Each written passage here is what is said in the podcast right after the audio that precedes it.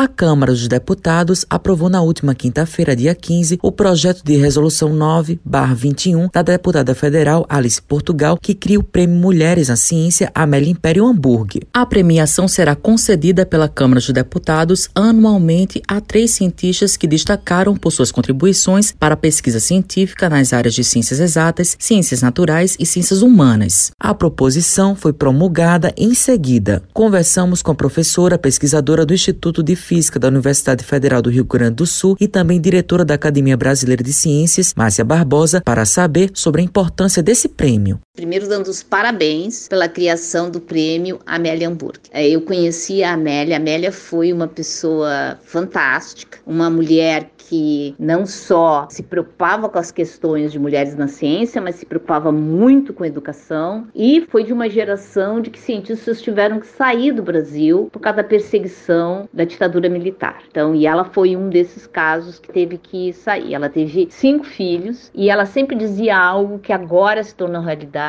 que filho é uma produção muito importante para não constar no lattes. E hoje, graças a uma militância importante de grupos inclusive o Parenting Science, que é um grupo que começou no Rio Grande do Sul com o Fernando Stanislavski, mas agora já é internacional. A gente conseguiu incluir a questão da maternidade no Lattes, o que nos possibilita contabilizar esse período quando a gente analisa a carreira de uma pessoa. Márcia Barbosa pesquisadora e uma das 20 mulheres mais poderosas do Brasil em 2020, segundo a lista divulgada pela revista Forbes. E ela relata qual a finalidade dos prêmios. Mas para que servem prêmios? Bem, prêmios específicos para as mulheres servem para dar visibilidade para as mulheres que fazem ciência. E por que, que isso é tão importante? Porque quando a gente pede para uma criança desenhar um cientista, uma cientista, ele vai desenhar um cientista homem. Normalmente, uma pessoa bem antissocial, cabelo para cima, um jaleco, uma cara terrível. E eu não estou falando isso sem conhecimento de causa. Tem uma estudante chamada Mayara Alves que estuda exatamente isso, pedindo para crianças desenharem cientistas e os desenhos mostram esses estereótipo. Quando a gente premia uma mulher, a gente dá visibilidade à carreira dela, mas a gente também permite que crianças vejam uh, fotos e representações de mulheres que mostram que mulher também pode ser cientista, dando uma esperança para as meninas que gostam de ciência de se tornarem cientistas.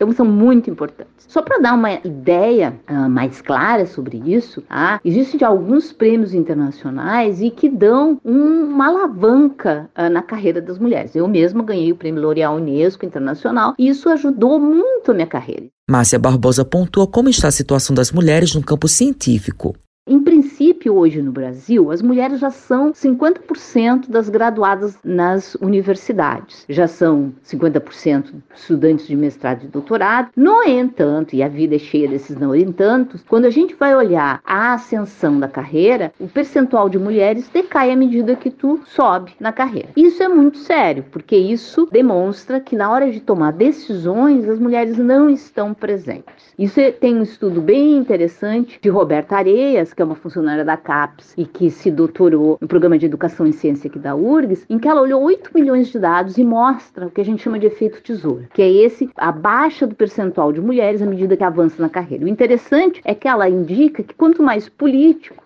é o cargo, menor percentual de mulher. Político aqui eu indico são cargos que além de ter ser cientista, tu precisa ter indicação dos teus pares. Na hora de ter indicação dos pares, as mulheres não são indicadas. Por exemplo, nós nunca tivemos uma presidenta do CNPq, nós nunca tivemos uma presidenta da Academia Brasileira de Ciências. Então, nunca tivemos uma ministra de Ciência e Tecnologia. Então, essa ausência da participação de mulheres nesses postos chaves é, é grave e a gente precisa transformar isso. O segundo problema bastante contundente é o fato que o percentual de mulheres, mesmo na graduação, nas áreas de ciências exatas, é muito baixo. Hoje no Brasil, as mulheres que ingressam no meu curso, que é o curso de física, são em torno de 20%. E à medida que avança, esse percentual vai diminuindo. Hoje, como bolsistas de pesquisa no CNPq, que é o que alguns pesquisadores se tornam, as mulheres estão em torno de 13% quando eu vou olhar a minha área, que é física, e no topo dessa classificação, as mulheres são 5% e na Academia Brasileira de Ciências são 4%.